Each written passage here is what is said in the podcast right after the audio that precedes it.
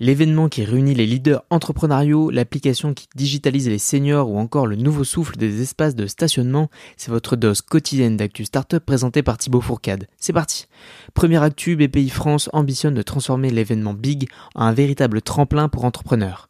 La prochaine édition, prévue le 5 octobre 2023 à l'Accor Arena, verra la convergence de 70 000 acteurs du monde entrepreneurial, offrant 500 conférences et ateliers.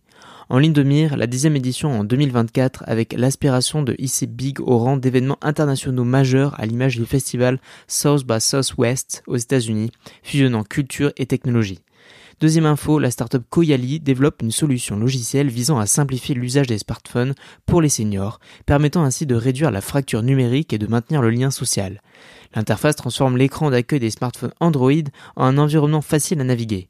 Koyali, qui a déjà noué un partenariat avec SFR, envisage d'étendre son offre B2B et de collaborer avec d'autres opérateurs en France et en Europe.